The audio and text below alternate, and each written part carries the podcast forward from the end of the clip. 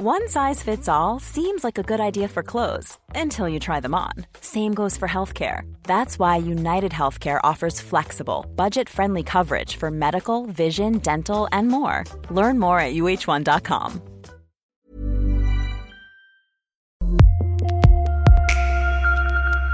El episodio de hoy se va a tratar de todas esas frases que dice la gente pseudo de mente abierta, pero que en realidad, pues son frases que se deberían de ahorrar, la verdad, porque vienen de un montón de ignorancia, privilegio y de estupidez. Básicamente, lo que tú dices, tía yo Tuviste la oportunidad de quedarte callada y sin embargo... Exacto. no lo si tienes la oportunidad de quedarte callada, no la desaproveches, por favor, hazlo. Y por ejemplo, una de esas frases es, soy una mujer de mente abierta, pero no entiendo por qué los hombres se quieren casar o las parejas gay se quieren casar. Esa es una de las cosas que más escucho y es como, uno, a mí lo que más me causa conflicto de esto es, ¿qué les importa? Básicamente es como, ¿en qué momento esta pareja gay, homosexual, de lesbianas o de hombres homosexuales les piden dinero para la boda? Nunca he visto a nadie decirle, oye, me quiero casar, necesito que me des dinero. Puerquito es back. Es como llega el puerco, es que, la- es que sí el nivel de... Está muy Recita de puerco. Entonces, dices tú, ¿por qué le pidieron dinero para la boda? No le pidieron dinero, entonces cállese el hocico que tiene y deje que la gente se case. O le dijeron, ¿vaya usted a hacer el mole a la boda? No, nada de eso. O sea, no entiendo por qué a la gente le afecta, en qué momento esta decisión altera tu vida. O sea, en qué momento dices, güey, no sé cómo voy a ir mañana a trabajar porque los hombres se quieren casar. Es que soy de mente abierta, pero no es normal que dos Uh. hombres se casen. Entonces ahí viene, no es natural. Porque ve los animales, no hay ningún animal de las 8 mil millones de especies que somos en este que planeta se casen por la iglesia. O, que son pareja homosexual. o yo, güey, yo soy cero homofóbico. O sea, güey, tengo amigos gays, güey. O sea, yo, yo tengo amigos gays, güey. O sea, y no tengo pedos, nada más. Mientras no se metan conmigo, güey, todo chido, güey. O sea, mientras no me estén viendo o tocando, güey, todo chido, güey. Que se besen en su casa. Y Es como que, güey, ningún gay te tiraría un pedo, para empezar. A ver, Rodrigo, una vez más, ni estás tan bueno, cabrón, cállate. El número que te pidió fue el de tu placa. Quítate del estacionamiento donde estás.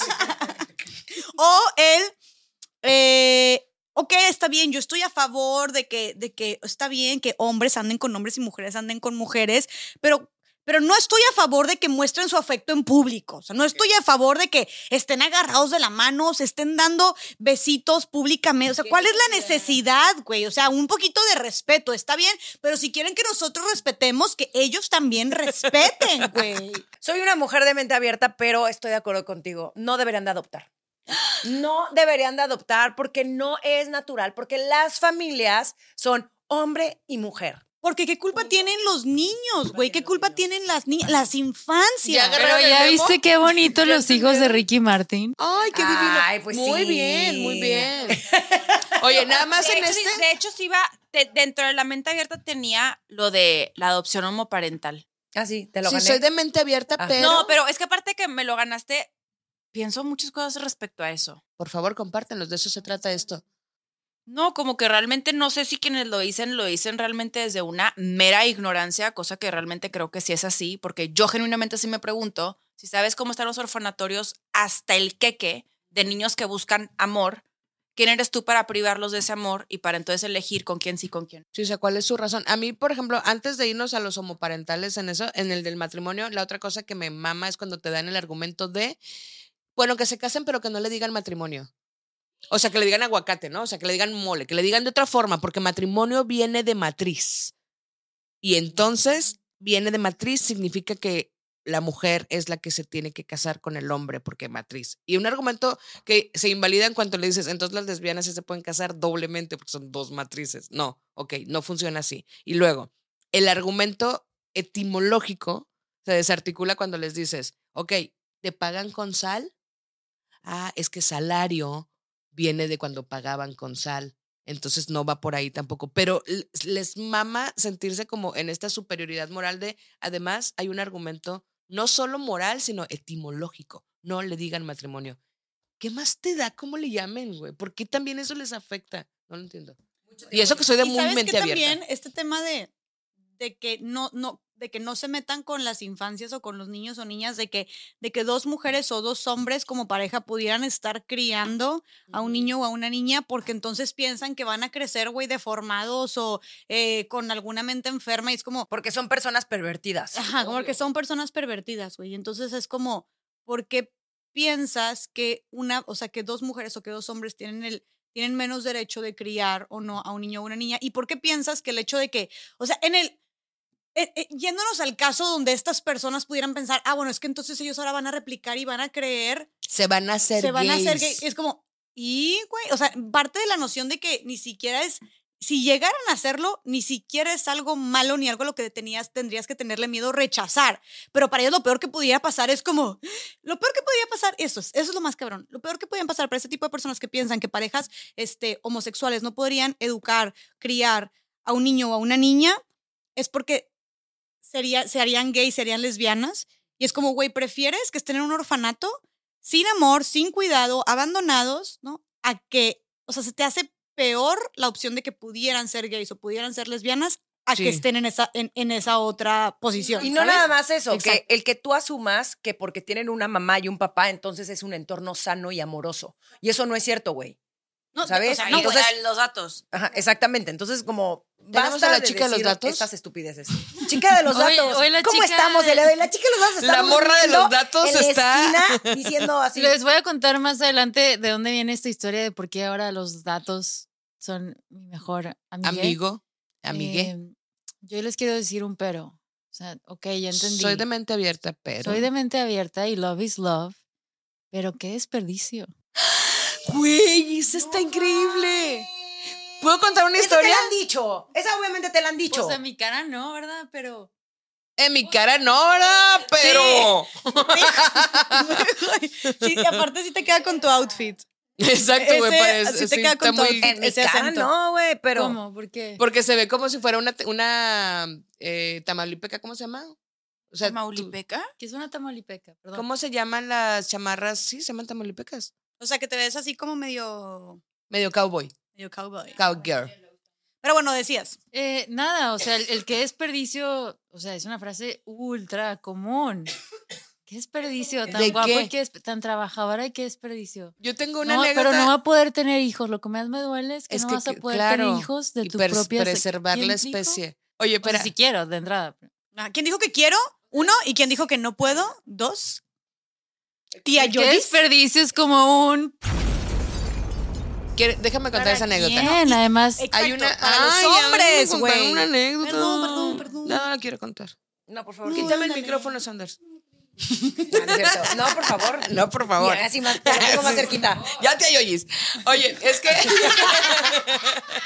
Mi hijita, síguenos. Oye, lo que pasa es que una vez a un amigo, a un gran amigo, este, le dije una vez que es gay. Le digo, oye, dice una amiga que, que, que es desperdicio porque eres gay. Y entonces volteó y me dijo, a ver, déjame verla. Y le enseñó una foto y volteó y dijo, dile a tu amiga que aunque no fuera gay, no tendría oportunidades conmigo. Drop the mic. Oh. amé durísimo porque es como, ¿qué te hace pensar que existe un universo en el que tengas posibilidades, güey? ¿Por qué asumes que es un desperdicio? Porque obviamente esa viene pegada a, si no fuera gay, obviamente tendría oportunidades como, Es como la, es como la tía Yoyis que dice que qué desperdicio Ricky Martin. Señora, no mame, o sea, por favor. no hay posibilidades. No hay posibilidades, ¿ok? Mari Carmen, no te lo vas a... No, te lo, no, no lo vas a coger. Oye, pero güey, no, sí, a ver, eso. Güey, yo me detuve. Yo, güey, me detuve. ¿En qué universo Más esto allá de parecía? ¿En qué universo esto parecía Güey, que fuera a suceder? a ver, Es ¿quién el poder del Del paliacate. paliaca- Exacto, güey. Es que yo soy, güey, yo no soy Jessica. O sea, yo voy a mandar otro número, otra cuenta de Instagram cuando cerremos, güey. O sea, esto sí te transforma, güey. Este, creo que ese tema de el qué desperdicio, tú dijiste algo muy inteligente, es el para, según quién y para quién. En un mundo androcentrista, donde todo gira en torno al hombre, hacia el placer del hombre y desde una visión, una mirada masculina, una mujer que no termine, que su destino final no termine siendo con un hombre o en la vida de un hombre, es un desperdicio para el hombre. Y aparte el desperdicio, aparte es algo muy cosificante porque es como, este objeto de placer, de servicio, de cuidado, lo que tú quieras, para el hombre. Me ¿no? estoy Por es acomodando el pelo porque me estoy agarrando. Pero, ¿puedo ser abogada del diablo? Espérame. Bueno, que también las mujeres dicen eso, dices tú. Ok. Sí, de Sí, hecho, esta bueno, historia era o una una, mujer. No, o o tiene sea, una es- connotación es- es- sexual. Viceversa, ¿no? O sea, Pero, güey, yo, yo creo que lo dicen más hacia morras que hacia vatos, ¿no? Yo No. creo que lo dicen No, para todo el yo mundo. creo que sí lo dicen No, sí, para también. cualquier Pero, o persona sea, que sea gay. A ver, Sí. la neta, la verdad nunca había hablado de este tema así como en voz alta y está este, muy interesante, pero siento que parte de la razón de decir que desperdicio es porque es esta idea que dije hace rato, porque no te vas a poder reproducir. ¿De qué forma vas a poder procrear? O sea, no, ¿sabes qué desperdicio? En- Sí, Sí, porque, porque la- cierta a- a no finalidad en una pareja, hasta hace 15 años la constitución dictaba que pues un matrimonio, su, su, su objetivo era reproducirse. Entonces, No, en bajo la- México. Sí, y bajo la iglesia católica te casas También. para tener hijos. Pero, güey, a ver, sí, pero por ejemplo, el tema de eso, y eso se lo dicen mucho a las mujeres lesbianas, bueno, no sé, tú, tú, tú me dirás si sí o si no, pero el de que solo te hace falta una buena acogida. Y amigas lesbianas me han dicho que es, es algo que les suelen decir, como, oye, de que, o dame, o esta es broma de dame una noche y te convenzo diferente. Y, güey, no sé qué tanto les diga- le digan esto. Porque, la, porque la audacia es Ay, muy- Rodrigo, qué bárbaro. Es que es lo que Sigues decimos, pinche güey. autoestima hasta el cielo, Hemos cabrón, dicho ya eso. aprende. Esos vatos, güey, tienen una autoestima, cabrón. Sí, güey. Abrumadora. Porque yo no te he cogido. Es que a ti tú te eres gustan las lesbiana. morras. No mames con su arrogancia, güey. Está maravilloso que Güey, tengan y esa nada que suceda y es de que, ok, Rodri, va, te concedo One Pass una noche. Y es como, güey, me acabas de reafirmar. No, porque Estaba en el No, camino correcto. Pero también está otro, o sea, también puede ser que no es Rodri el que lo está diciendo, sino el papá de Rodri ni siquiera se está refiriendo ni a él ni a Rodri, sino en general como no has probado el mundo, entonces permítenos mostrarte el mundo como justo lo que acabas de mencionar. Entonces el hombre llega es el que te va a introducir a ti mujer lo que es el placer. Mm. Exacto, pero güey, sí, o eso- sea, llega Ladino, ¿no? Y te, te enseña a whole new world. Y eso yo Pero- sí creo que es más hacia las mujeres les- hacia las mujeres lesbianas, güey, que hacia los hombres gays, ¿no crees? Ah, eso sí. Eso O sea, sí creo. Eso de, güey, le hace falta una buena acogida o es que no sabe bien qué pedo. Si no ha probado un güey no- chido, por eso están Ajá. eso sí. No se lo dicen tanto a los hombres, creo también. Y creo que es parte de reducir, o sea, creo que es parte de reducir a No, la pero te- le- sí les voy a decir algo. Ahí, bueno, a mí me ha tocado, claro que yo no represento, mi, mi experiencia individual no es representativa de la mayoría, pero a mí sí me ha tocado escuchar que dicen lo mismo hacia los hombres. Sí, como, ay, no importa, pon unas viejas, o llévalo al, al putero y se le va a quitar, para que vea. O sea, sí creo que es como, creo que al final del día es esta idea sumamente errónea de que no has explorado lo suficiente el sexo opuesto y esa falta de exploración ha desencadenado en Una, una, Tú- una Sí, como, cuando sean una- preferencia, ¿no? O Sí, sea, no ah, estás exacto. satisfecho sexualmente, entonces por eso probablemente. Qué raro. ¿Y sabes qué también qué otra que, que quiero poner sobre la mesa? Esto igual a tipo. Es que su experiencia en su casa fue sumamente nociva, entonces por eso, Ah, claro, de que él se la figura el padre ausente, eh, la madre, el- Sí, era como una. No, o sea, era, porque- era mamas boy, ¿no? pero O ¿por qué sea, tienes que reducir siempre a una persona que tiene preferencias sexuales distintas a No las es una tuyas preferencia, bebé. a, discúlpame, No, es. es- es- ¿lo o dije sea, mal? Sí, no es una preferencia sexual. Es Ah, una perdón. orientación. Ajá, es una Discúlpame, orientación. sí, disculpen todos, ya ven, no digan eso. No, orientación no, o sea, pero. al- No, es el sí, Corten el podcast. No. No, Acomódate no, a bien el paliacate. Sigo aprendiendo. Lo siento. Muévelo 30 ¿Sabes cómo- grados sabes al cómo norte. lo aprendes bien rápido? Cuando yo les digo, ¿tú crees que si fuera una preferencia, yo preferiría un vato en vez de una morra que huele rico, que su ropa me queda, que podemos compartir zapatos, güey, que no le tengo que explicar si la cuchara te dije que está ahí, ahí está la pinche Que la cuchara. toalla no va en el que piso. la toalla no va en el piso, que no me deja un chorrito así de leche en el refrigerador. ¿Tú crees que yo Que baje la taza un del vato? baño, güey. No lo prefiero, güey, no es una preferencia, ¿sabes? O sea, es como, ok, ya ¿Les entendí. quedó clara la lección? A mí sí. Espero ustedes también. Yo también Espero siento que yo también. decía preferencia. O a veces se me sale, pero ya Y si me no, quedó clarísimo. ponte el orientación. Bueno, Bueno. pero entonces es como, ¿por qué tenemos que reducir a todas las personas con una orientación sexual distinta a la tuya a que en automático vivieron una vivencia violenta? Sí. O vienen de un O no han experimentado. adverso. ¿Por? No entiendo. O luego también inclusive, ¿sabes yo que escucho demasiado? Es, de, es que han vivido mucho. Ya están confundidas, confundidos. De que son Muy muy, tía Yoyi, muy tía Yoyi fue eso. y es que ya- ¿sabe- ya- ya no, vivieron, ¿sabes no- no es que he escuchado demasiado? Se nota que yo convivo con mucha tía Yoyi. Este, ya vieron mucho porno. No, muy mal eso. Es que eso sí es pecado. No, no, como que el, po- as- o sea, asocian que el, el haber visto pornografía o el haber abierto su mente a otro tipo de contenido, entonces los distorsionó a tal grado que... Ah, que por eso se volvieron homosexuales. Sí, sí, sí, sí. Ah, sí, sí, claro. Y luego Sí, la sí, otra es, la otra es, ya se aburrieron. Entonces andan, andan, andan Anda probando, anda andan probando. de exploradoras, Dora la ¿Cómo es? exploradora. Zorro, no te me ale- o sea, sí. heteroflexible. Ajá, es tipo de que ya se aburrieron, entonces ya pues quieren otra cosa porque ya se aburrieron. Mm, No, o sea, Sí, güey. No, o sea, ahí no es. Disney Channel. No es de que digas, ay, le voy a cambiar. También siento que hay otra que eh, tal vez no sea tan polémica, pero igual dice mucho el soy de mente abierta, pero ¿qué onda con esas nuevas generaciones que no se quieren comprometer?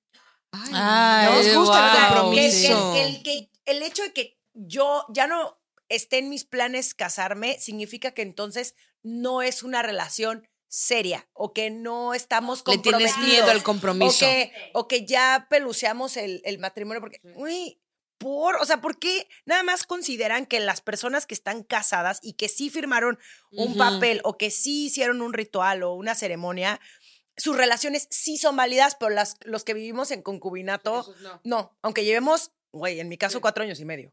Sí, no es como, no, porque no te quieres comprometer. Lo No que te pasa es que te da miedo el compromiso. Si no te diera miedo, ya te hubieras casado. ¿Por qué no te quieres casar? Exactamente. Exactamente. No, y luego el pensamiento de tía es más o menos de que soy de mente abierta, pero la verdad, conforme el tiempo transcurre más, te haces más picky y eso va a hacer que no te quieras comprometer. Y luego tampoco vas a querer tener hijos porque vas a pensar y te va a dar flojera. Y ya vas a estar grande. Sí, ya vas a estar, no, hombre, te- bien jodida que Ya vas, vas a ser abuela, no mamá. No, y luego, no, y luego es, ¿cómo vas a bailar con tus hijos en el vals? Vas a estar súper grande. Sí, es como, güey, ¿por qué estamos hablando del vals? No, y aparte porque estamos pensando que si llego a tener un hijo o una hija se va a querer casar en auto. O sea, ¿sabes? Como Sí, que no, estamos mal, ya mal. todo mal. Pero Oye. somos de mente abierta, lo bueno. Pero somos también. Oye, voy a poner, voy a hacer una pregunta que no tiene absolutamente nada que ver con lo que estamos Como hablando todo lo ahorita. demás que hemos hecho. Pero pues siguiendo la tradición del podcast de Estas Morras, ¿qué opinan ustedes? Porque miren, a ver, güey, yo soy una persona que de me la encanta- inflación. ¿Ustedes creen que realmente todo está más caro? ¿Es una burbuja bursátil?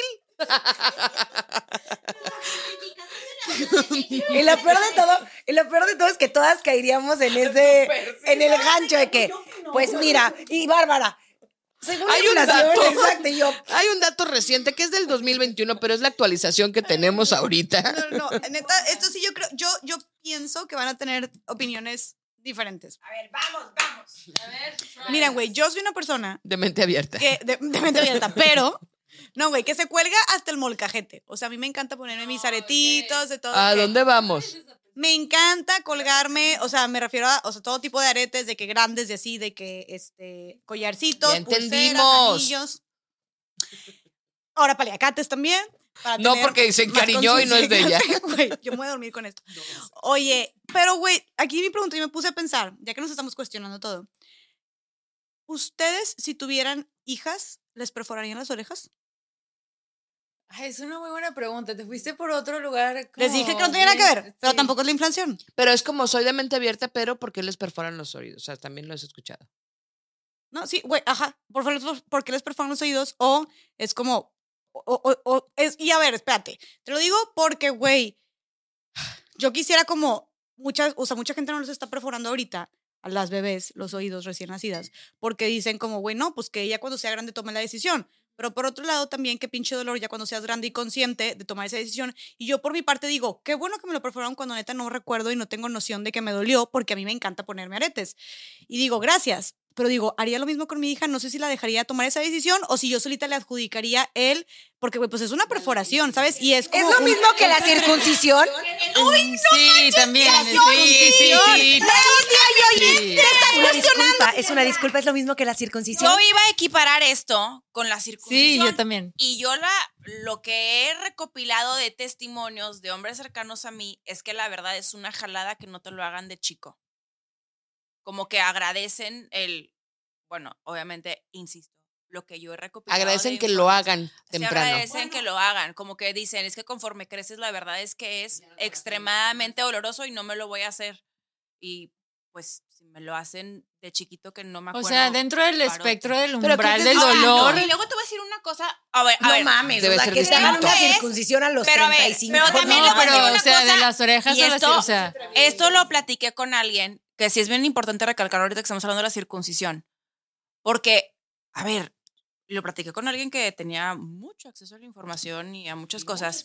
y muchos, y muchos No, datos. y muchísimos datos. Y le decía, oye, inclusive ahora de la circuncisión es un proceso médico que se puede hacer exclusivamente en hospitales privados. ¿Estás de acuerdo? Porque me decía, es que no es, es como que he tratado mucho con niños, pero veo que no están circuncisados. Y yo, sí, esos niños no han tenido acceso a, un, a una institución médica privada. Si en el IMSS no hay aspirinas, ¿cómo va a haber circuncisión? Que también es, no sé, dejo ahí nada más. Wow, güey. O sea, la circuncisión también es un tema de privilegio. Yo, por lo que me he informado, que ojo, lo que yo he tenido de información no necesariamente significa que es lo correcto, eh, es que es por, por temas también de higiene y de salud. Esto es lo mismo que yo he escuchado. O Tenemos sea, los yo mismos sé que datos. es- yo sé que es distinto, Sí. por ejemplo, en los judíos está el Brit Milá, que es a los siete días de que el hombre nació y es como su bautizo y es enfrente de todos los espectadores circuncisan al bebé y es un acto, pues para ellos muy simbólico e importante dentro de la religión judía. Mm, No, creo que ahí sí no lo hacen Yo, por, yo por quisiera razones que médicas. volviéramos a los aretes porque me siento como esos hombres blancos heteros hablando del aborto, güey. No hay una, una forma en la que yo me sienta cómoda hablando de la circuncisión cuando evidentemente en, este, en esta mesa nadie va a ser circuncidada. Gracias por ejemplificar que- lo mal que se escuchan los hombres Así, hablando y lo hicimos adrede para que vean así se ven ustedes, vatos. Espero que hayan aprendido la lección. Y Este, este fue un ejemplo. yo no le haría... Pero te digo algo, no la verdad sí, qué incómodo hablar de algo que ni siquiera nos representa. Yo no entiendo con qué. con qué cómo se sienten qué- tan a gusto, Exacto, güey. sinceramente Aquí hubo no como entiendo. yo me siento incómoda y tú, ah, claro, ok, sí, ya se acabó. Y ellos, no, pero yo sí creo que la menstruación no debe de doler. No, y aparte yo hablando por lo que yo he, no, no con base en lo que yo considero, sino, oye, pues yo eh, Cuando tengas ovarios, Rodrigo. Oye, y te digo una cosa más, también, güey, yo no siento que podamos equiparar la circuncisión con el perforarte las orejas. O sea, no manches, se me hace algo. Lo de las orejas es meramente estético, lo de la circuncisión sí creo que tiene otros factores como el tema de la higiene y también se me hace algo mucho más, em, eh, mucho más invasivo el tema de la circuncisión que el de las orejas. Volviendo al tema que nos compete, gracias a Dios, es solo lo de las orejas. Eh, pues O sí, el ¿qué aborto, opinan? seguro. ¿Qué opinan? Este. ¿Tú harí- tú- no, tú- yo no le haría. ¿No le harías a tu No, hija? que sufra. O sea, cuando esté grande. De que tome su Si quiere. Pues, güey, a un chingo se, se hacen piercing. Güey, bien que se hacen sus pinches agujeros. Yo soy una mujer de mente abierta, pero se perforan aquí, mija. Se perforan. toro. Parecen toros, güey, todo ahí agujerado. Aquí, aquí no van los Pero ¿por qué se tienen que rayar todo el cuerpo? Además, Ah, güey. uh, a mí O sea, no soy de mente abierta, pero es tu pues, no pielecita, cuerpo, o sea, bebé. te da igual, ¿no? Oye, Otro de veras. ¿por qué? ¿Por qué no por- digo, circuncisarías a tu hija? Porque es mujer. Y Por- yo creo que su vulva no lo necesita. ¿Por qué no perforarías a tu hija? Porque sí creo que es como eh, perpetúa el, el estereotipo de que las mujeres tienen que tener aretes y los hombres no. Y a mí me parece que si los quiere ponérselos en algún momento me va, me diría y sería como sin un pedo decir, ah, perfecto, ve. El dolor que te puede provocar es como, güey, yo me hice una perforación aquí en la nariz y al chile es un dolor de... eh, o sea, te ponen un hielito, te hacen así, no pasa nada. Más, más sufrimiento vas a tener en la vida. Entonces es como, sí, creo Oye, que no... ¿ok? Y nada más es eso, que para mí perpetuaría es como no le quiero poner aretitos. Yo siempre las veo que les hacen daño, se les, se les infecta aquí porque luego el arete no está tan chido o son alérgicas a algún metal. Y es como neta, solo por ponerle el arete para que, para que sepan que es niña, por. Me parece como muy Yo lo haría parejo. O sea, si decidiera hacerlo, lo haría parejo. O Al sea, niño también, ¿qué mí tal me- que le a mí, gusta? O sea, independientemente de la orientación del hombre, o sea, a mí, hombres que he visto que, que tienen arete, me, me encanta cómo se ve. Pero, o sea, sí pensar la idea de como, híjole, yo tomaré esa decisión por ti. Al final siento que el tema de la oreja, digo, no sé, por lo que he escuchado, a mí me lo hicieron desde niña. eh, no duele tanto, depende en qué parte de la oreja, ¿no? Este, si lo haría, lo haría parejo. Si es que algún día tuviera, no sé, que esa es otra conversación. Prole. Pero, eh, no sé, me gusta cómo se ven ambos, entonces lo haría parejo. Yo la verdad, no sé. Como que tendría que, o sea, ahorita lo que te diga no es algo que he pensado lo suficiente para verbalizar y decir que es realmente lo que haría. Sí sé que, por ejemplo, yo tengo dos hoyitos, dos, o sea, dos perforaciones, porque la enfermera se equivocó, entonces como que no le atinó ¿Y bien. Entonces, usas? ¿Tienes dos? Es que fíjate que luego sí me encantó saber, como que descubrí, dije, wow, mi mamá me platicó como, mira, oye, fíjate cuando te pusieron los aretes, como que te pusieron uno más arriba y otro más abajo, se veía chuequito y te lo ajustaron. Y en su momento para mí fue como, yay, tengo otro. Pero luego, la verdad, no me identifiqué con la segunda perforación, nunca lo usé y no sé si lo haría o no.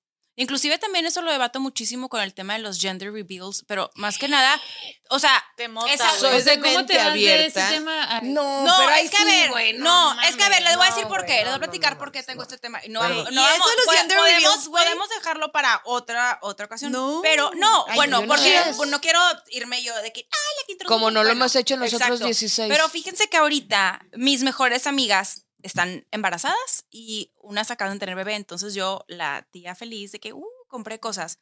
Y estaba platicando con mi esposo y le decía, de verdad que estoy impresionada cómo está cañón encontrar ropa que no tenga ningún, que no se identifique con ningún género. Y esto lo hice porque mi mejor amiga, voy a ser la madrina de su hija hijo. Y pues no sabemos todavía qué es. Le y de verdad batalló muchísimo. Es que todo o es azul o es rosa.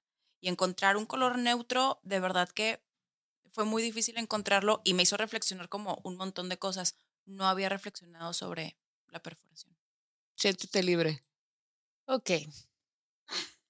En los 40, un grupo de empresarios en Estados Unidos que eran dueños de tiendas depar- departamentales fueron quienes decidieron, por términos más prácticos comerciales de marketing, decidir que el rosa era para niños y el azul, no, el rosa era para niñas y el azul era para niños, ¿ok? O sea, fue una decisión estratégica comercial. O sea, que no ha pasado ni 100 años desde esa decisión, ¿no? Y, o sea, como en- al final del día, pues tú, por ser la chava, quien sea que dices, bueno, sabes que, que va a ser niño y, y le regalas algo rosa porque te da igual, ¿sabes? O sea, pero obviamente, no sé, o sea, como que también siento que puedes jugar con eso, ¿no? Este, sí es una pena que no, que no haya diversidad de colores, es una gran oportunidad. Yo creo que quieren abrir una línea no solo de paliacates, pero La- estas la- morras, estas morras pueden, sí, güey. Deberíamos de pensar en esa merch. Hay que aventurarnos al, al mercado infantil y a- ropita Que para niñes. los- Para niñes. Y es como, pero ninguna es mamá, no. Exacto, por eso, porque somos tías. Pero somos tías. Este, eso por un lado. Por otro lado, creo que, o sea, también basta, ¿no? Basta de asignar etiquetas de tu género. El, tema de estos gender reveal parties se me hace un desperdicio. O sea, siento que es una cultura tan narcisista en la que vivimos hoy, egocentrista, de que estoy haciendo una fiesta para que informar a los demás, de darme una sorpresa más para el ser que voy a introducir a este mundo y glorifiquemos el momento, ¿sabes? No sé, o sea, no le quiero restar a la ilusión de tomar una decisión que se me hace tan linda de decir quiero tener familia, ¿no? Pero a ver, seamos, pero, Pero- pero sí, sí, pero, pero seamos realistas. La mayoría de las personas que hacen estos gender reveals es por el show en redes sociales. Es un show, es Porque una foto. si tú hicieras un gender reveal en tu casa, donde no lo posteas. solamente lo van a ver tu familia, tu pareja y tú, y güey, vas a tomarle una foto tal vez, porque pues que hay que Para emoción, porque ahora, güey, documentamos todo, eso es una realidad, o sea, lo que a subir o no lo que a subir. Y es un- algo para ti, ok, el problema es que se ha convertido en un show para, güey, para que Para la gente demostrar a la otra te gente. apruebe y te dé like. La neta, güey, para ser popular en redes sociales, güey, acéptenlo y ya, no hay pedo. Yo hago un chingo de cosas para ser popular en redes sociales. Eso no es solo con el gender reveal, o sea, creo que eso es con las bodas, con los cumpleaños, con los partos, con la Navidad, con años, o sea, con los viajes. O sea, güey, realmente creo que ya todo lo que hacemos está sujeto a redes sociales. Pero en este creo que además tiene la implicación de que estás asigna, o sea, estás celebrando, l- no la decisión de, de la familia, no la decisión de, de tener más fam- de tener familia, sino el- la carga que lleva el género. O sea, que, güey, he visto videos horribles, horribles de vatos decepcionados porque el puto humo salió azul, digo, salió rosa. Y es como, no mames que es niña. Güey, no mames que, morra, no quiero ¿Sabes ser yo la que te diga, cañón? pero sí, ya date cuenta. Rom, es, digo, perdón, Caro. No, es que me emputé, No, perdón. eh, No, no, no. Fernandito. Y espérate, deja tú. Perdón, perdón, perdón, perdón, pero nada más porque si no ya sé que nos vamos a ir por otro lado. Pero no solamente decepcionados, sino también los que por el contrario, extasiados y emocionados porque el humo salió azul, güey. Y entonces, pero ves uno Pero me dices, dices de que. ¡ah! hermana, huye. tú, Los vatos de que, güey. ¡Ah! Y empiezan a tirar, güey, de que, ¡ah, ah, ah! Y de que, ¡ah! Güey, tipo, que hasta la morra es de que, o de que, güey, van y entran los compas, güey, y todos, ¡ah! Y, güey, de que la morra cargando a la criatura aquí dentro se queda sola y espantada y de que se va hacia un lado. Y es como, hermana, date cuenta, hermana, uy, es parpadea si güey. Parpadea si necesitas ayuda, ¿Qué güey, parpadea. ese paliacate? Güey, eso está muy cabrón de que, entonces, y y esta idea de, güey, celebración si es niño, y, y, y- y pasa más con los hombres, ¿no? O sea, con los papás. Celebración si es niño y pues decepción si es niña. No pasa siempre. Y muchas veces ni siquiera es la decepción si es niña, como que ya celebran, pero celebran mucho más. O sea, creo que predomina más el hecho de que se celebra mucho más que sea niño a la decepción si ver, es quiero niña. decir algo. Nada más, ¿puedo y luego decir un paréntesis Vas, bien vas. rápido. A mí también sí me ha tocado ver muchas mujeres que celebran que sean niñas. ¿Que celebran que sea niña? Que sean niña. Sí. Hay de todo, ¿no? Sí, sí, sí. Yo había O visto sea, reaccionar igual, güey. No, yo sí. o- Yo he visto no, mucho yo- menos, la neta yo- también. Pero ¿Mande? Yo he visto mucho menos, esa- o sea, sí he visto reacciones de mujeres que se ponen muy contentas por eso. Es que a lo mejor creo que también estamos hablando inclusive de muy probablemente desde una conciencia un- y luego al final del día de también difer- diferentes experiencias que nos atraviesan. A lo mejor ya hay algunas parejas, unas mujeres que han batallado para inclusive tener hijos y de pronto es, no vamos a reducirlo a un género, vamos a, vamos a nada más esperar, a celebrar que hay vida y que el, el embarazo tenga un transcurso de tal forma que Sí, pero entonces no es un review. No es, o sea, en- entonces no es un, no, no sale un mito de colores. Mira, yo siento que cuando se lleva a un nivel de forzación máxima, entonces dejas en evidencia inclusive mm, qué es lo que estás celebrando y para quién lo estás celebrando. Ejemplo, yo de verdad considero, no entiendo el por qué contratar avionetas que en el aire sueltan un color. No, la contaminación que hacen. Güey, la sea, cantidad de la- globos que ponen en sus gender reveals, por favor, paren, güey. O sea, esos mismos globos se los van a tragar sus hijos cuando nazcan. O sea, ya basta. Como, ¿por qué todo tiene que ser una faramaya alrededor de cosas? Perdón, qué bonito. Digo, Pero no además sé. estamos Yo- a mí- sobrepoblados. A mí me emocionaría pero un ese es otro tema. Pero, y luego sabes me da que... lo mismo tener una hija o un hijo, güey. La y luego, y es que vuelvo a, a, a qué es lo importante. Lo importante, o sea, si, si realmente estamos desde ese momento que llevas 12 semanas de embarazo y estamos reduciéndonos a que lo importante es el género y no a que tu proceso de embarazo sea uno que se lleve de manera sana y que estés tú bien y que el parto salga bien, entonces estamos, o sea, como sociedad estamos mandados a la tiznada. Porque no preponderamos bien lo que es realmente importante. Una amiga de mi hermana se esperó hasta que naciera, güey. Y eso es rarísimo ya. Nadie hace eso, güey. Sí, hay alguna gente, ¿eh? hay alguna gente que se Fíjate que- espera y dice, no, es como, quiere ser como una experiencia vintage. Pero, no sé, voy a contar, por ejemplo, cuando yo le dije a mi mamá que soy gay, ¿no? Ella me dijo, mira, en mis tiempos no había ultrasonido. Y yo te quería sin saber si ibas a ser hombre o mujer, ¿no? O sea, desde entonces te amaba. Y yo creo que eso es algo muy bonito porque, o sea, yo entiendo y también a qué responde esa necesidad del gender reveal de decir, también la presión que muchas parejas viven, tienes un hijo, sea niño o niña, y luego, ¿y para cuándo la parejita? ¿No? O sea, cuán- cuán- no he visto, o sea, ¿cuántas amistades he visto que tienen ya tres hijos y están esperando que van a intentar un cuarto más para tener la niña? ¿Sabes? O sea, como también el por qué estás queriendo tener más familia, ¿no? Este, y creo que el simple hecho de, tomar la decisión, porque es una grande responsabilidad criar, ¿no? Y maternar y paternar, de decir, es, es por entonces como en otro episodio que hablamos de jugar a la casita, ¿no? No sé, como que son las preguntas que yo me hago alrededor de este tema de, ¿por qué, para qué quisieras entonces tener esto? ¿En función de qué a responderle quién para sentirte que perteneces a qué y vivir qué experiencia? Pues yo soy de mente abierta, pero a mí me parece una mamá que hagan eso. Los gender reveals. Yo soy súper de mente abierta, pero se me hace una mamada los gender reveals, güey. Te voy a decir una cosa. Perdón. Y, y, y aquí voy a, a sonar un poquito, pero bueno, este, un poquito tía Yojis. Pero, güey, la neta también siento que es, o sea, nosotras porque Ay, yo, güey, esto es una súper, súper superioridad moral, güey, ni de... pe- Pero sí estamos cuestionando todo mucho, ¿no?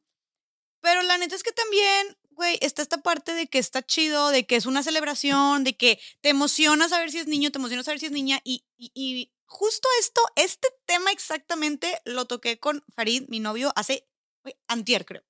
Y le dije, oye, si nosotros nos llegáramos a casar y llegáramos a tener hijos, de que haríamos un gender reveal. Y le, literal le dije, ¿no estaría padre? Tal vez esperarnos hasta que, o sea, hasta tenerlo o tenerla, literalmente para saber de que tal vez eso estaría padre para no hacer un gender reveal y para que sea sorpresa y charara, ¿no? Y el de que me dice, pues sí, pero dice, también como que te facilita mucho las cosas saber que, o sea, si es hombre, si es mujer, como prepararte desde antes y también me dice como este proceso de irlo identificando, relacionarte o hacerte ya como una, una idea, una concepción de él, de ella, bla, bla, bla. Y dije, ay, como que ya puedes hacer luego irte preparando. Pues, justo volvemos a lo mismo de que, güey, le puedo comprar todo genderless, o sea, todo blanco o todo del color que yo quiera, sin necesariamente pasarme en poner todo el cuarto rosa, poner todo el cuarto azul, X, pendejadas.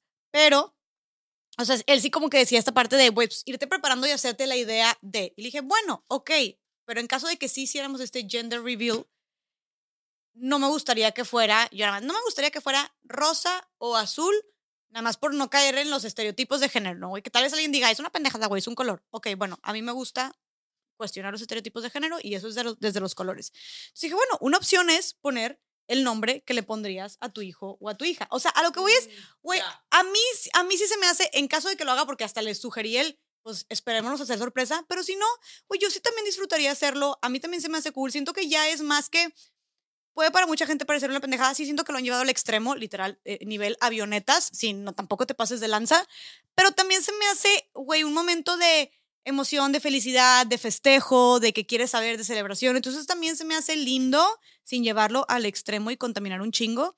Pero, por ejemplo, algo que yo haría, o sea, la, si la pregunta, esta no es la pregunta, pero yo la pongo en la mesa, si haría gender reveal o no, si tuviera hijos este, o hijas. Creo que lo que le dije a Farid, bueno, lo que podríamos hacer es, en lugar de poner rosa o azul, sería poner el nombre de si fuera niño o si fuera niña y que surgiera el nombre, ¿me explico? Y así ya no me limito a rosa o azul. Uno de los hombres más admirados hasta la fecha, ¿no? En, en la historia de la humanidad como genio, creativo. no, muere un poquito más atrás. Eh, Leonardo da Vinci, ¿qué color? Yo pensé que creen? Leonardo DiCaprio. No, Peleó con un oso, güey. ¿Qué más quieres? Leonardo DiCaprio. Leonardo Pues sí, la DiCaprio. neta sí lo admiramos. No, Da Vinci, Da Vinci. ¿Qué, qué color creen que usaba en una época donde tu color no definía tu género? Rosa. Sí, en ese momento. Bien. y por eso me encanta la, la biografía de Da Vinci, que es, pues era una época que reinaban, o sea, el- el- las túnicas, los colores neutros, era todo el mundo usaba, y también había el tema de la nobleza, pero reinaba como el color camello, café, etcétera. Y él por decisión propia empezó a usar un color que nadie usaba, que era el rosa palo. Y, y era como también una declaración, ¿no? De, de los hombres que más admiramos y que luego pocas veces hablamos que era un hombre homosexual, ¿no? Que creó, o sea, la. Leonardo da Vinci era un hombre sexual. Muy tía Yoyis. ¡Ay! Soy una mujer ¿cómo? abierta. Soy una ¡Qué mujer de mente abierta, pero decepción! ¿cómo pudo ser inventor, ¡Qué desperdicio!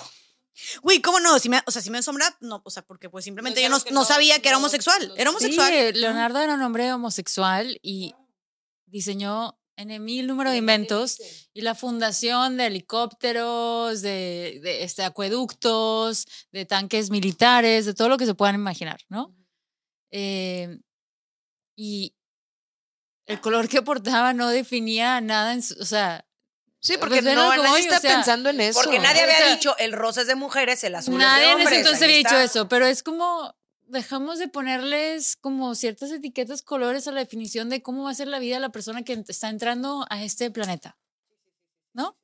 Sí, porque ya bastante carga va a traer con todo lo demás, güey, como para que también eso sea una expectativa que tengas. Y, neta, entiendo lo de la los parte de la celebración, Jess. Obviamente es una celebración, pero también es una responsabilidad muy grande. No es para tomarte una foto nada más el hecho, ¿sabes? O como para Yo tener... creo que, y perdón que sea otra vez esa persona, pero otra vez nos fuimos a un, tepa- un tema que a ninguna nos atraviesa. Porque ninguna es mamá.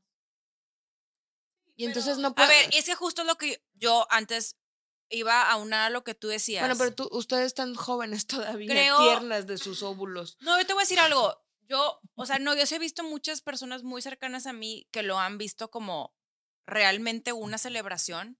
Y sí, inclusive, sabiendo que hay también embarazos no deseados, sí también celebras como el que alguien esté plenamente consciente de la emoción de ejercer su maternidad a plena conciencia. Pero es que los, eso es, bueno, nada más como para precisar, creo que, el- o por lo menos en donde yo me confundo, es que no están haciendo una celebración por el embarazo, están revelando el sexo biológico de sus hijos.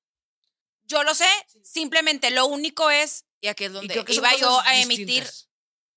a mí me da gusto ver a gente feliz. Chido. Sí, sientes también. feliz, qué buena onda. No me considero quien jamás nunca para juzgar, que pueda escupir para arriba y de pronto, no sé, el día de mañana yo diga, Y todas estamos Sé- en el gender reveal de la sé la ilusión. O sea, igual Y se yo- va a seguir haciendo no. ridículo. O sea, Sí, todo y no, bien. y La no, gente no lo va a, a ver, no, no, porque y- pero sí, pero sí he pensado lo que tú dices.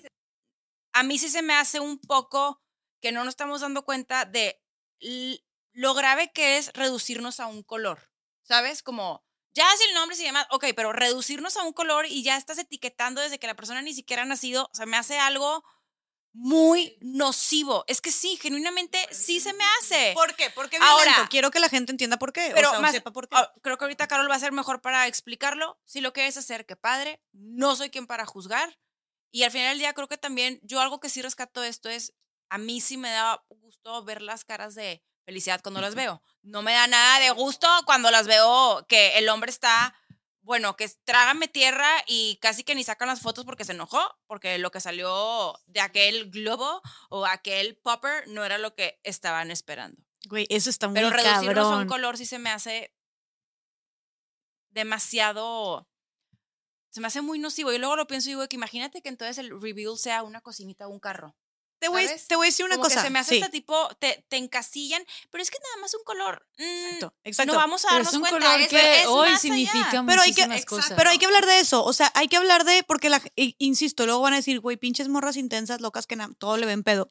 Pero hay que hablar de que, de que no es, o sea, ese es el, el, el comienzo, el primer paso para mil pasos, una caminata más de roles de género y de estereotipos, que es, güey, enca- encasillas en el color azul, pero no, no es solamente el color azul, es lo que significa el color azul, es que viene con todas estas cargas de, roles, de que, que tú dices, güey, solamente piensa en el rosa, ¿qué piensas en el rosa? Piensas en ternura, piensas en dulzura, piensas en delicadeza, ¿qué te hace pensar el azul? Pues el azul es como algo de tal vez más fuerza, tal vez más rudeza, tal vez más, este, no sé, seriedad, lo que tú quieras, pero bueno, tal vez dices, bueno, güey, pinche morra intensa, pero ok, tú entonces empiezas con el azul ahí, empiezas con el rosa, pero entonces luego cuando nace lo pintas todo su cuartito de azul, todo su cuartito de rosa, y entonces ella le regalas una muñequita, y entonces a él, a él regalas unos carritos, y luego crece y le regalas una cocinita, y luego a él un balón de fútbol, o luego a él unos logos, y él unos legos, y entonces él está desarrollando este, su, como, eh, su Sí, como tú sistema locomotor y cognitivo, y ella está dedicándose a jugar, a limpiar y a servir y a tener bebés, y entonces, o sea, es como el,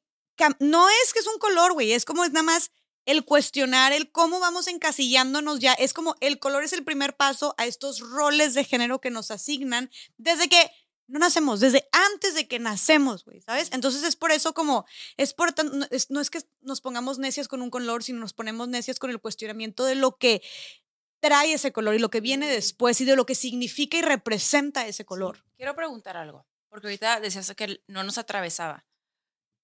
Yo una vez leí, y lo quiero poner en la mesa como para ver si sí o si no, que cuando una mujer habla de algo respecto a la maternidad, pero tú no eres una mujer que has tenido hijos, y de pronto no, como que le quitan legitimidad a lo que tú estás diciendo porque no estás en esa situación, que es inclusive como un micromachismo hacerlo, ¿sabes? Como, no, entonces tú no puedes decir nada porque no estás en ese lugar, entonces no, como que tu opinión ni siquiera vale porque no estás de esa experiencia.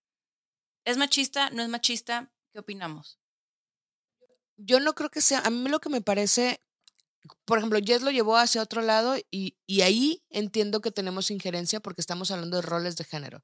A mí lo que me estaba poniendo como incómoda es hablar de, es que es la, felici- la felicidad que a ellas les da estar haciendo una familia, es como, es que, güey, es que estoy asumiendo, porque cabrón, hay un montón de variantes en ese momento en el que no sabemos si le dio realmente felicidad o, por ejemplo, está obligada a embarazarse porque eh, el marido quería embarazarse y ella no.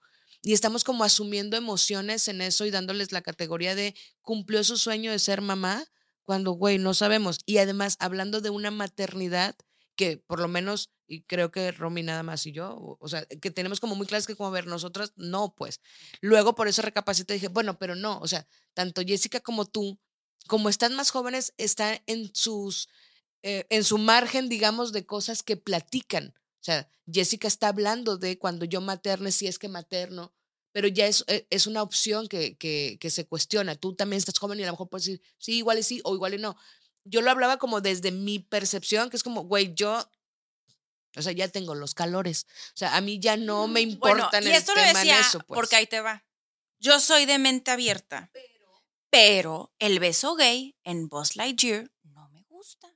Porque voy a ir al cine con mis hijos y se van a hacer gays. ¿Cómo les Entonces, voy a explicar? pero, se van a besar. pero luego yo de pronto puedo yo emitirte mi opinión respecto al juicio que estás emitiendo y es. Pero tú no tienes hijos. Sí, pero ahí la construcción va más allá. No estás hablando como desde la maternidad, sino desde lo social, como se lo llevó Jessica a los roles de género. Estamos hablando no de la maternidad. Es como, no es que no pueda hablar yo de la comunidad LGBT porque no soy gay, porque, güey, no soy gay, sorry. Pero no es que no pueda hablar desde eso. Pero te voy a decir una cosa, güey. que ya no o podemos sea, hablar de nada Siento que, también. es, es que es eso, güey. De repente ya no puedes hablar de nada, pero, o sea, no eres. uh, uh, uh, uh, es que es el paliacate, güey. Oye, güey, o sea, como que no podemos hablar de esto porque no somos, pero al mismo tiempo yo estoy muy segura, porque también de- de- todo es depende de cómo lleves el discurso. Pero estoy muy segura que es lo que hablamos de que hacemos con nuestro privilegio, por eso traigo puesto este paliacate. Pero Porque eres más consciente de clase. ahora. Exacto, soy, tengo una conciencia de clase que mira, me brillan los ojos. Pero, o sea, güey, tipo, estamos, no somos parte, no somos parte, bueno, al menos yo, de la comunidad LGBT, pero podemos ahora. ser aliados, podemos ser aliadas. ¿Qué Por dices? ahora, dijo. Es broma, no, estoy jugando, es broma, es broma. No, no, no, cero, cero, cero. Por ahora. Sí, güey, amenazante, amenazante. Espérense. La verdad es que no, no es cierto. No, no, no, no, no, güey, todo, todo, todo bien. Todo bien, todo bien. Bien. Este, bien. Mi amor, te amo. Farid, te amo. Oye, no, güey. Pero, a ver, no, no somos parte de, o no soy, no soy parte de, pero esto de, güey, como quiera, creo que es importante desde el respeto y, y sin tomar ningún protagonismo, y como, pero que, a- que tra- traigamos estos temas a la mesa. O sea, güey, traigamos estos temas a la mesa eh, para visibilizar y porque, güey, lo que estamos haciendo es importante, güey. O sea, tal vez no somos, o sea, yo estoy, yo hablando desde mi persona, no soy parte de la comunidad, pero he dicho muchas cosas que apoyan o que defienden a la comunidad creo que esta es parte de utilizar tú desde una persona heterosexual con cierto privilegio que se considera que es una persona que tiene más derecho a, güey, simplemente mostrar amor eh, y vivir plenamente sus relaciones.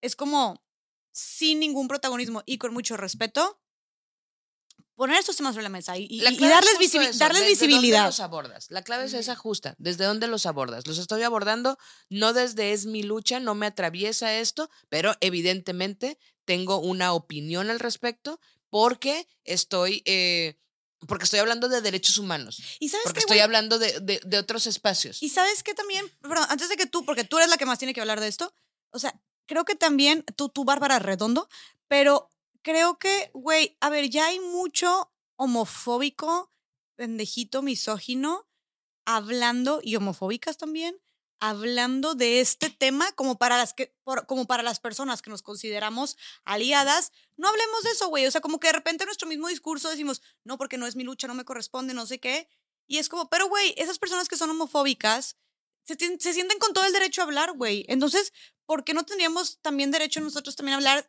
si lo hacemos desde una manera consciente y con respeto a, a hablar por estas eh, comunidades o grupos más vulnerables o minorías, etcétera, etcétera, ¿no, güey? Tú hablas de algo bien importante, Jess, que es ser una persona aliada, ¿no? Y, o sea, habría que hacer un análisis a profundidad, pero me atrevería a decir que, y puedo estar equivocada, que no creo que no haya un movimiento en la historia de la humanidad que se haya traducido en un resultado positivo, es decir, que haya habido un impacto, ya sea legislativo, cultural, económico, de aceptación de lo que tú quieras, sin aliados que no pertenezcan necesariamente a esos grupos, ¿sabes? O sea, y eso es bien importante porque hay una línea bien delgada en el momento que estamos viviendo hoy, ¿no? Estas cosas de yo no puedo hablar, si yo no digo, todo depende también desde dónde estás hablando y con qué intención. O sea, si es un comentario constructivo, si es un comentario desde un lugar, quiero aprender más, si es como, esto es como yo lo percibo, pero probablemente, ¿sabes? O sea, también de entrada, porque sí vivimos unos tiempos donde no podemos asegurar tantas cosas, ¿no? O, o, o, o enjuiciar si no necesariamente hemos atravesado esa experiencia, pero podemos compartir un sentir, ¿no? Este, realmente declarando decir, lo, lo, que estoy diciendo es con la información que tengo hoy, puedo estar equivocada. Ahora, y acompañar. Y yo agradezco mucho eso, por ejemplo, tengo una amiga que quiero mucho, Sofía Garza Barba, que recientemente hizo un corto pecadillo eh, sobre salir del closet, ¿no? Como mujer trans o mujer drag. Y ella hablaba en su screening de, pues es como que quién soy yo para hablar de esto, ¿no? Y ojalá lo reciban bien. Y es, no, necesitamos unas personas a otras para todo tipo de causas y movimientos. Una cosa más, se nos ha contado la historia, ¿no? De como la supervivencia, la sobrevivencia del más fuerte, ¿no? Como la teoría de Darwin. Y Darwin dijo muchísimas cosas. Y las cosas que también dijo además de eso fue que lo que nos hace fuerte como especie, todas las especies, es el poder del colectivo y la colaboración. La narrativa que se decidió contar en los, en, los libros de historia es el survival of the fittest, ¿no? El más fuerte. Y, creo que si, si la narrativa que se nos hubiera contado dentro de esos diarios de Darwin era lo que nos hace más resilientes, más fuertes y mejor como especie, no importa la especie, es cuando nos reunimos, ¿no? Este, y trabajamos en conjunto en beneficio de la supervivencia, ¿no? De todas las personas. Es una historia muy distinta. ¿Ya sabes la historia esta de la tibia fracturada? No, pero cuéntame. En, en, en como parte de estas teorías de la evolución, eh, hay un cuestionamiento sobre cuándo empezamos realmente a ser una civilización o a ser como estos seres un poco más, digo, hay muchos cuestionamientos sobre si ya estamos civilizados o no, pero en términos prácticos, ¿no? Y hay una antropóloga, que no recuerdo su nombre, pero cuando encontraron una tibia, en uno de los huesos de los esqueletos que había encontrado, encontraron una tibia que estaba soldada, es decir, que hubo una fractura y después eh, se veía que estaba, que, soldó. Eh, lo que ellos concluyeron es que fue el momento en el que alguien se fracturó y otros decidieron cuidarlo, cuidarle para que sanara y una vez que sanó, hicieron entonces comunidad, porque es decir, antes era esta en la ley del más fuerte, seguramente si hay una fractura, pues te dejo a que te mueras porque no puedo cargar contigo. Este acto de solidaridad de te acompaño a que sanes y te curo y entonces hacen como toda una construcción alrededor de, debió haber sido una especie de tribu que le cuida, espera que sanen, no lo abandonan a que muera y entonces empiezan a construir como estas ideas de civilización o, de, o de comuna. Me encanta eso y sí nos toca como regresar al pasado y más bien rescatar esas historias. O sea, está ese ejemplo, está el ejemplo Ubuntu, ¿no? Si vamos juntos llegamos más lejos. Eh, también, por ejemplo, en la comunidad chamula, que los chamula no preguntan cómo estás, preguntan cómo está tu corazón. Y tantas otras cosas, ¿no? Que hay tanta sabiduría que, que nos recuerda individualmente no hay tanto que podamos hacer. O sea, de verdad es que sí es una experiencia colectiva y, y no sé, yo, yo en estos tiempos me cuestiono mucho esa línea tan delgada, ¿no? De decir, ya no puedo hablar de esto, me van a cancelar. O sea, no tener miedo también a equivocarnos eh, y diente por diente, ojo por ojo y diente por diente, pues nos mata como sociedad, nos mata como humanidad, ¿no? Y que además, güey, al menos con mi experiencia en Más Allá del Rosa, que he traído, o sea, a la mesa como temas que son realidades sumamente distintas a las mías.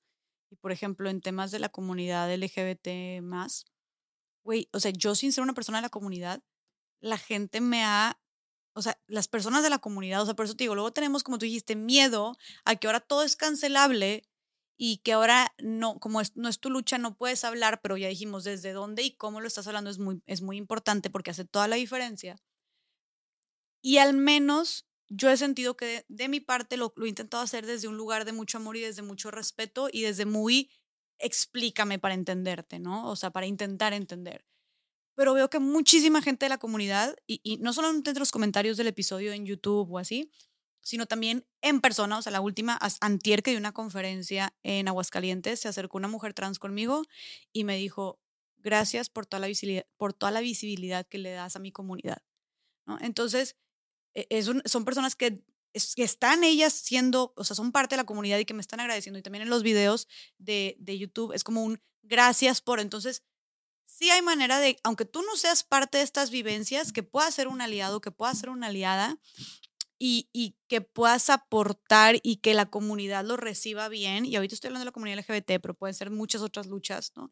Pero siempre es el cómo lo hagas. Entonces, eh, eh, como que perderle un poquito el miedo a poner el tema, los temas sobre la mesa.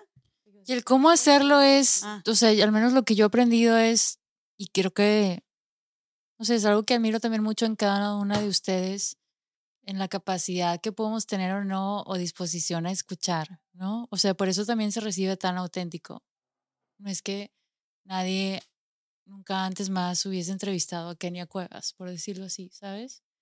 Y, y cuando genuinamente estás diciendo, ¿y qué sentías? ¿Y cómo fue? ¿Sabe? Creo que hay un intercambio muy lindo en nuestra anatomía, y no sé si esto sea cierto o no, pero alguna vez escuché eh, alguna conferencia que decía que el corazón, en el momento en el que se está desarrollando, ¿no? Cuando somos fetos, el corazón se desarrolla en función de cómo escucha el desarrollo del resto de los órganos del cuerpo, ¿no? Y electromagnéticamente el corazón tiene una mayor frecuencia, y corríjanme si estoy equivocada, para dejar de contar esta historia, que incluso el cerebro, ¿no?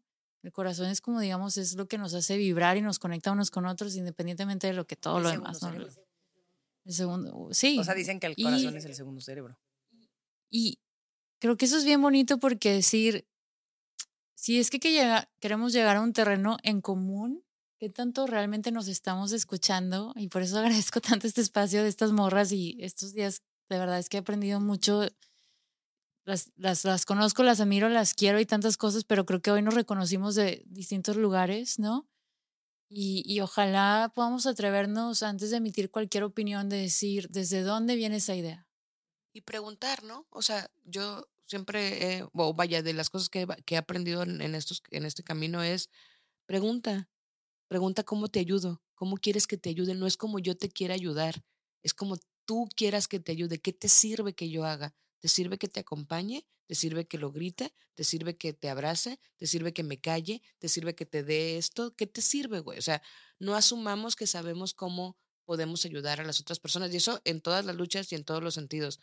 No asumas, pregunta, ¿cómo te ayudo? ¿Qué necesitas? Y ¿Qué puedo hacer, genuinamente güey? pregunta, ¿sabes? Es muy fácil decirlo, pero ya hacerlo en la práctica, o sea, Sí, es como y cuando te digan, hazlo como te lo uf, dicen. ¿sabes? O sea, yo, yo que es una cosa que decidí hacer intencionalmente desde hace muchos años, el cómo te ayudo, lo llevo haciendo más de 10 años. Y, no sé, por ejemplo, que, que ahora fue como este foro, ¿no? El DMI Decididas. Y Caro se acercaba y me decía, ¿cómo te ayudo? Yo no podía creer, o sea, era gracias, ¿sabes? Eh, no sé, es, es muy bonito saber que, que- que acompañar y luego ojalá hablemos otro episodio de lo que es la sororidad o, o cómo nos gusta entenderla. Apuntado. "Ah, sororidad". Porque para mí el eje de la sororidad es, y es lo más disruptivo que creo que podemos hacer, es realmente preguntarnos cómo te ayudo. Totalmente. Oigan, pues sí, me dejan Vámonos, pensando. tía Yoyis. Tía, Tía Yoyi se quedó muy, muy reflexiva, oigan, este, después de todo lo que comentaron. No, eh, me gusta mucho eso que dices, Barbs, del, del que, de que no se nos olvide que tenemos el poder de hacerlo en colectivo. Y que, y que al final, o sea, la razón por la cual estamos teniendo estas conversaciones es porque genuinamente, sin subirnos a un pedestal de que nosotros estamos bien y todos están de la chingada, es que sí queremos ver un cambio en, en, en la forma en la que piensa eh, esta sociedad o sí queremos ver un cambio en cómo vivimos las mujeres. O sea, y por eso hacemos estas preguntas, que de pronto obviamente nos vamos por el lado eh, cómico y también, ¿no? A mí sí me gusta señalar, o sea, la neta sí me gusta confrontar porque también yo estoy hasta la madre de muchas cosas. Que es como, ya, güey, cállate. O sea, no tienes por qué.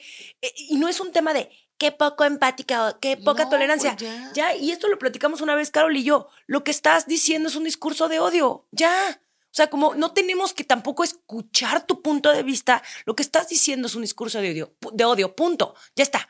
Entonces también como el, eh, al menos yo, y, tal vez este, pues yo por, por mi personalidad, por cómo soy, yo también estoy hasta la madre en muchas de estas conversaciones, güey. Y esto que dices de cómo podemos de verdad hacer de este mundo un lugar mejor y no porque el mundo entero, sino más bien mi círculo cercano, el cómo, no sé, ya no sé yo ni qué estoy coincido, a ver, yo también estoy harta de muchísimas cosas y como la pregunta para mí sería es ¿de dónde viene ese punto de vista? Lo que quiero escuchar, no tanto lo que opinas necesariamente de ese tema. Y que Obvio. aparte los discursos de odio muchas veces vienen disfrazados de es solo mi opinión Ay, y libertad libertad de de expresión.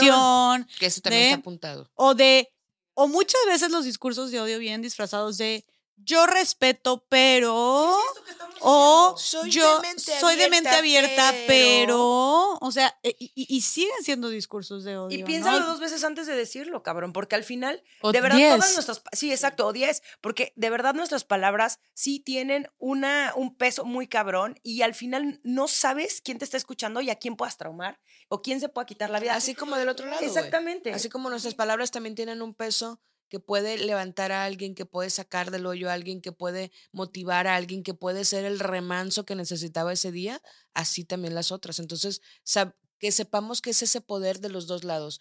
Úsalo para lo chido, güey. Para o sea, construir. construye en vez de destruir con tus opiniones. Totalmente. Eh, ¿Algo? ¿Quieres decir algo? Yo ¿Sabes? nada más quisiera adicionar que creo que luego igualmente muchas personas no preguntan, no, no se activan en ningún tipo de conversación por el miedo a equivocarse.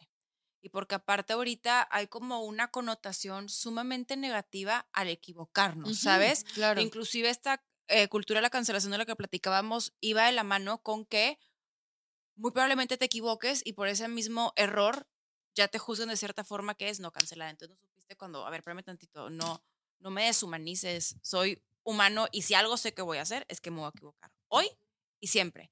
Y cancelable muchas veces hasta por cosas que dijiste hace 10 años, güey. No, desde luego. Y también justo lo que lo Y que, platicábamos y que pasa Siempre mucho, ¿eh? Reviven Y- videos de personas de hace 10 años. O sea, yo tengo un amigo que revivieron un video de un podcast que hizo que, güey, no estuvo nada chido, obviamente, su discurso. Pero te juro que el vato ya no piensa así, güey. Pero fue un video de hace 6 años que obviamente es, es, es un discurso homofóbico, güey. Pero te juro que el vato ya no piensa así y se lo hicieron cagada, güey, en redes. Por eso, Ese o sea, es otro gran tema. es otro en gran este tema. Es un gran tema y creo que también como hay que humanizarnos y empatizar entre nosotros un poco más. Y, y sí siento que en la medida en la que, a ver, yo desde luego, como lo decías, yo no soy miembro de la comunidad LGBT y Q+, pero sí lo he logrado entender porque me he permitido empatizarlo, ¿sabes? Y lo he entendido desde otro punto en el que, pues yo no soy parte de, pero eso no me imposibilita no entender y aceptarte y validarte a ti, porque es otra realidad, pero sí creo que si nos humanizamos entre todos un poco más, le bajamos como 25 mil rayitas a nuestro nivel de exigencia también, y nos voy a curar en salud. Al endiosar a la raza, o sea, no nos endiosen, nos vamos a equivocar. Y en esta mesa nos vamos a corregir y vamos a aprender en conjunto, pero sí siento que entonces vamos a poder transitar estos diálogos, estas conversaciones hacia unos mejores horizontes. Oye, qué bueno que dices eso, porque luego pareciera, a ver, es como que estamos impulsando todo el tiempo a hablar, o sea, decimos como el discurso y tenemos que nombrarlo y tenemos que visibilizarlo. Entonces hay gente hablando de todos estos temas que tienen que ver con lucha sobre derechos humanos en redes, porque es una manera muy eficiente de apostar al cambio cultural, ¿no?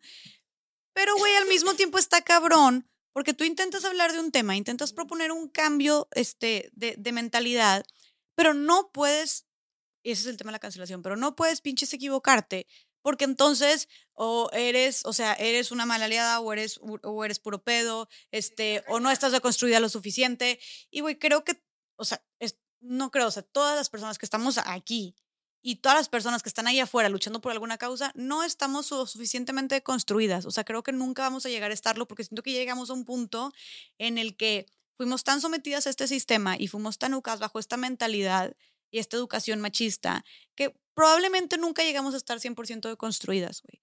Em, También conforme crezcamos vamos a tener otras experiencias, otras vivencias. Es como yo te decía hace rato, pues yo ahorita dije lo del gender reveal, pero desde un lugar en el que yo no estoy y puede, puede ser que escupa para arriba. exacto, no sé, güey. es Puede- probable, ¿qué te digo? O que cambie de opinión. Es muy probable que cambie de opinión porque lo que yo pensaba hace dos años de ciertos temas, Hoy no lo pienso güey, así, güey. ayer, Ayer. de ayer para y hoy. lo que hoy y mañana voy a llegar y voy a decir, chin, esto que dije probablemente lo pude haber dicho diferente. Y así a es. O sea, es, no terminamos. ¿Verdad, tía Yoyis? Y, y tú lo dijiste en un podcast, en un podcast de Más Allá del. Rosa, güey, que dijiste, claro que si me buscas un tweet de al pasado voy a tener, voy a tener algo cancelable, güey. O sea, todos tenemos un comentario, todos tenemos un tweet cancelable, güey. Yo tengo, güey, mi primer video, literalmente digo, no se trata, uno de mis primeros videos hace cinco años, digo, no se trata de ser feministas, se trata de ser humanistas, güey. Yo no sé qué chingados estaba diciendo ni qué chingados estaba pensando, güey. Pero lo dije, güey, y está el video ahí en internet, ¿no? Entonces también, pero está cabrón querer exigir un Y cambio. van a llegar todos. A ver, vamos Sí. a buscar. Jessica cancelada mañana en Twitter, güey, y en TikTok.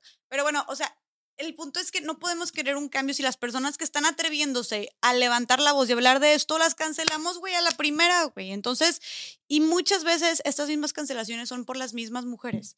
Entonces, sí tenemos que cuestionar la cultura de la cancelación, sí tenemos que ser más pacientes, no solamente con nosotras mismas, sino con las demás y, tener, y ser más compasivas entre nosotras. Quiero agregar una última cosa, palabras de cierre. Eh, y ya como en, ¿Quién había empezado la tía Yoyis? para que cierre la tía Yoyis, empezamos de acá para allá, ¿les late? O sea, cierre Super Express. Yo nada más quiero agradecer a las personas que día con día se toman el tiempo de compartir con las personas, porque habría que pensar desde otro lugar, ¿sabes? Como de, de realmente construir un discurso mucho más empático, eh, no necesariamente divisivo, no necesariamente excluyente, pero que sí nos abrace y digamos, al final todos estamos en este barco, ¿no?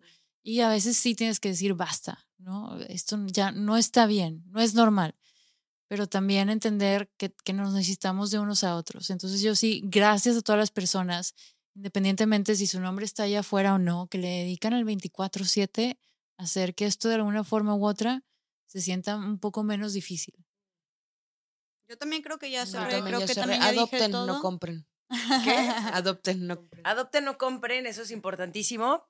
Em, y sí, yo creo que yo me quedo con cómo podemos ser mejores todos los días, la neta. Aunque sea algo muy romántico y yo soy muy optimista y muy romántica y muy de... que tengo una parte aquí de Toño Esquinca y Ricardo Arjona que quiere ver este mundo mejor y, y no me voy a detener, la verdad, honestamente. O sea, parte del por, cuá- eh, parte del, del por qué estoy... Del ne sais quoi. De de- Guachocuá. de- de de- de- del por qué estoy aquí sentada es porque genuinamente creo que sí se puede estar mejor, 100%. Entonces, atrevámonos y ya, creo que el silencio ya no está chido, güey. Te digo algo, yo alguien se lo escuché, no me acuerdo a quién, pero me gustó mucho que decía que esa posibilidad de pensarnos en un mejor lugar era suficiente motivación para todos los días tener una lucha y seguirla conquistando, porque sí se puede y, y eventualmente es poder seguir transitando y, y mejorando. Y sabes que también, que yo creo que empezamos con. Ay, y una No, cosa más, dicho. Y luego el no sé no, qué. ya, O sea, basta, no, última, última, última cosa. Güey, em, no, que a ver, empezamos con la tía Yoyis diciendo, yo soy mente abierta, pero yo respeto, pero yo no sé qué, pero yo estoy a favor de, pero. Y es como, o sea, a final de cuentas, creo que con lo que nos llevamos para poner un- tener un poquito de relación con la introducción es no tienes que opinar de absolutamente todo lo que no conoces y de lo que no vives, ¿no? O sea, podemos no opinar, podemos callarnos y podemos decir, no sé lo suficientemente sobre esto, no es mi lucha, no lo estoy viviendo, no es mi realidad y ya está. Pero no sean parte de los discursos de odio. Ah, va. Este, Ya, Ya, ya, vámonos. ya, despídense, por favor. Ya, ya, señora. Venga. Soy Bárbara Arredondo Ayala. ¿Qué más? ¿Cómo era la despedida? ¿Podemos No, no, en tu esto? Instagram. Eh, me pueden encontrar en Bárbara Arredondo Ayala. Yo soy la Chávez, arroba la Chávez M, no tiene pierde, búsqueme y mm, yo soy arroba Jessica FDZG, Carol H. Solís. Despierta, radiante, siempre viva. Con chingos de paliacates de colores. Y yo soy arroba la tía Yoyis. Ah, no es cierto. arroba Romina Sacre. Pero lo más importante de todo es que vayan a seguirnos a arroba estas.morras. Ahí estamos en Instagram, ahí subimos pequeñas capsulitas y recopilaciones de los mensajes más poderosos de estos, porque sabemos que les encantó estas, esta hora A y las tres de podcast, personas que nos vieron. pero sabemos que no pueden compartir todo el episodio otra vez, o sí, Pero si quieren compartir los mensajitos más poderosos, vayan a ver ahí los reels y los pequeños este, clips que subimos en nuestro Instagram. Y además, suscríbanse a nuestro canal de YouTube. Ay, perdón, eso le tocaba. Eso le tocaba a la tía Yoyis. Que suscriban. Suscríbanse al canal de YouTube. ¡Suscríbanse!